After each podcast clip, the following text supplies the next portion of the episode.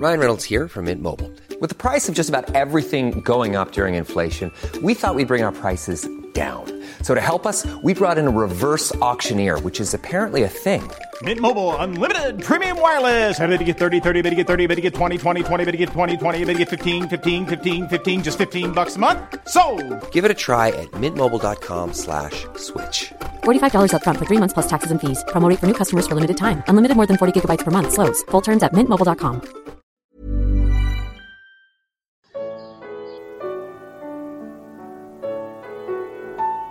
Por que muitos cristãos odeiam judeus? Primeira carta de Paulo aos Coríntios, capítulo 7. Comentário de Mário Persona.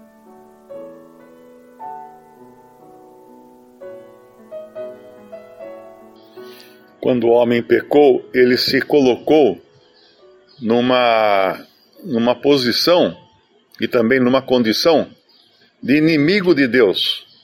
Não porque Deus quis tornar o homem seu inimigo, para Deus o homem nunca, nunca seria seu inimigo, mas o pecado criou essa inimizade entre os homens e Deus. Deus continuou querendo salvar os homens. Deus continuou querendo usar da sua graça para salvar. Nós vemos até um episódio interessante no Antigo Testamento, quando Moisés pergunta, né, ou, ou sugere, por que, que o Senhor não exterminava aquele povo que era tão rebelde, né? Uh, aliás, o Senhor fala que iria exterminar e Moisés intercede por aquele povo, uh, dizendo: Mas se fizer isso, o que vão pensar os outros povos, né? é como se fosse um teste ali, o Senhor testando Moisés, não é? E, e efetivamente Deus não, o Senhor não extermina o povo de Israel. Pelo contrário, usa de, de abundante graça para com eles. Uma graça sem igual, porque se você analisar a história do, do, do povo judeu, dos israelitas, dos judeus, quanta, quanta idolatria, quanta desobediência, e tudo isso culminou no dia em que eles pregaram o próprio Messias deles numa cruz. Não podia haver um pecado maior do que aquele.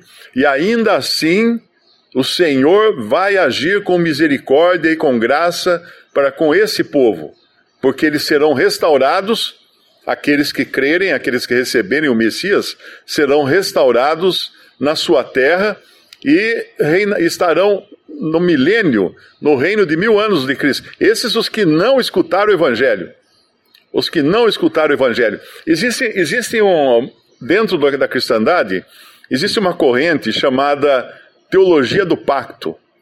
A teologia do pacto, ela é, ela é compartilhada, ou ela é uh, seguida pelo catolicismo romano e suas várias vertentes, pelo protestantismo em, na maioria das suas vertentes, porque algumas não seguem mais a teologia do pacto, seguem, seguem a, a, ao dispensacionalismo, né? acreditam nas dispensações, porque a teologia do pacto dizia o seguinte: Deus, quando Israel pecou, desobedeceu, Deus encerrou a conversa com eles. Não tem mais chance. E aí acaba acaba Israel e começa a igreja. Então a teologia do pacto vai dizer que a igreja é a sucessora de Israel. E ao dizer isso, o que ela faz? Ela faz o que ela fez, né? A, o, o, que, o que a cristandade que crê nessa teologia do pacto faz? Ela faz o que ela fez durante os dois mil anos. Ela perseguiu os judeus. Lutero, que é o, o ícone da, do protestantismo, tem uma carta dele, dá para encontrar na internet, da internet, o, o título da carta é Dos Judeus e Suas Mentiras onde ele fala que tem mesmo que matar judeu, tem que desterrar judeu, tem que jogar sal na, no terreno da, onde era a casa deles para não crescer mais nada ali. Ele fala, Lutero fala tudo isso, porque esse era o entendimento que, que ele tinha no tempo, porque ele era um, um, um sacerdote católico, né? E é claro que Deus usou maravilhosamente para trazer à tona a, a salvação, a justificação pela fé. Mas os resquícios da sua, da sua religião ainda continuavam nele. Tanto é que ele escreve essa carta que a gente fica horrorizado. Fala, mas quem que é esse aqui? Esse aqui é Lutero falando tão, tão mal dos judeus? Sim, porque ele aprendeu assim dentro do catolicismo romano. Mas quando nós vemos a verdade revelada, nós entendemos que a igreja não é, não é um Israel 2.0. A igreja é algo totalmente e completamente novo. E também não é mais uh, nem o Israel aperfeiçoado, uh, nem, nem um povo distinto que, que seja um sem identidade. Não.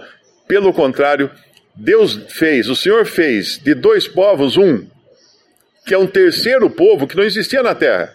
Porque lá em, Corínt em 2 Coríntios fala que uh, existem, muito, embora existam muitos, muitos deuses e muitos senhores, para nós há um só Deus e um só Senhor, Jesus Cristo. E tem uma passagem que fala assim, uh, não, para não causarmos escândalo nem a judeus, nem, nem a judeus, nem a gentios, e nem a igreja de Deus, mostrando assim que Deus tem hoje, enxerga hoje, três povos distintos na terra.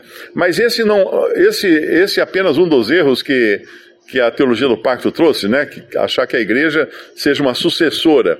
Ela também trouxe o erro de achar que as, o céu é o milênio. O céu é o reino de Cristo na terra restaurado. E por isso que muitas religiões uh, católicas e protestantes dizem que você precisa evangelizar até que seja o último ser humano da terra, escute o evangelho e aí Cristo volta para estabelecer o seu reino. Ora, isso é uma bobagem muito grande, porque não é isso que vai acontecer. A hora que você evangelizar o último, já nasceram mais milhões de, de crianças pelo planeta, você nunca vai conseguir evangelizar um último. Sempre vão existir pessoas que nunca escutaram o evangelho.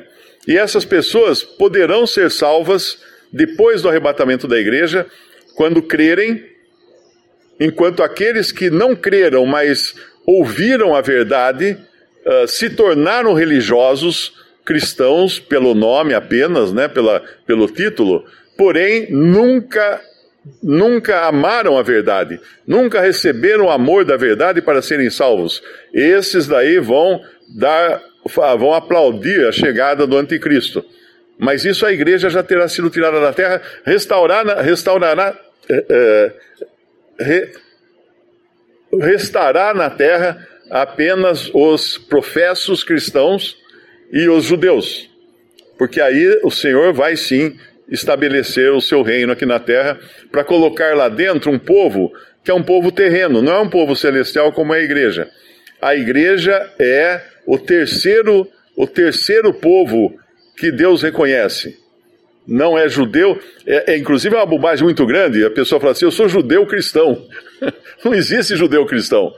Ou você é judeu ou você é cristão, porque no momento que você creu em Jesus, você passou a fazer parte do corpo de Cristo.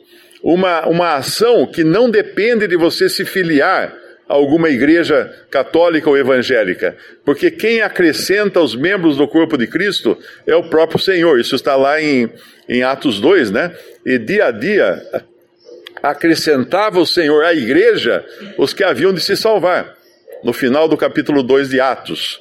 Ah, então, essa ideia é, é bastante rejeitada e até desprezada por aqueles que seguem a teologia do pacto.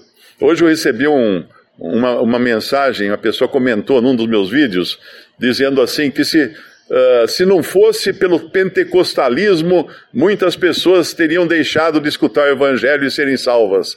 Mas a questão é que não, o senhor nunca falou assim, uh, pentecostalismo, prega o evangelho. Ele, ele deu a ordem de pregar o evangelho aos cristãos, aos salvos por ele, aos discípulos dele.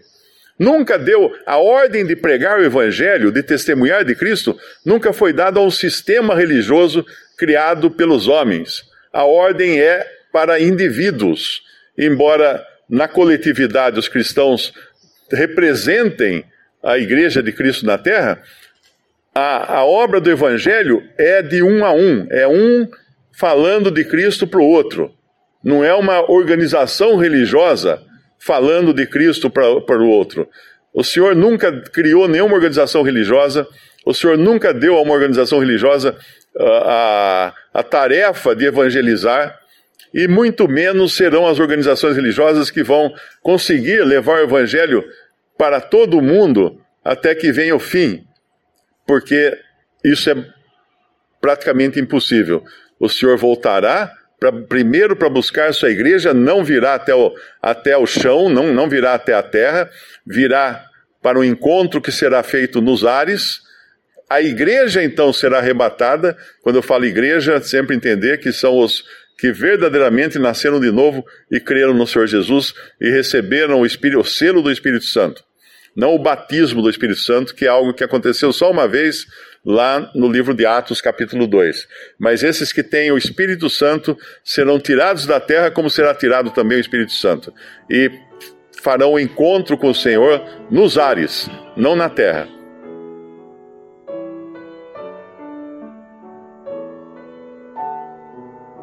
Visite respondi.com.br. Visite também 3minutos.net.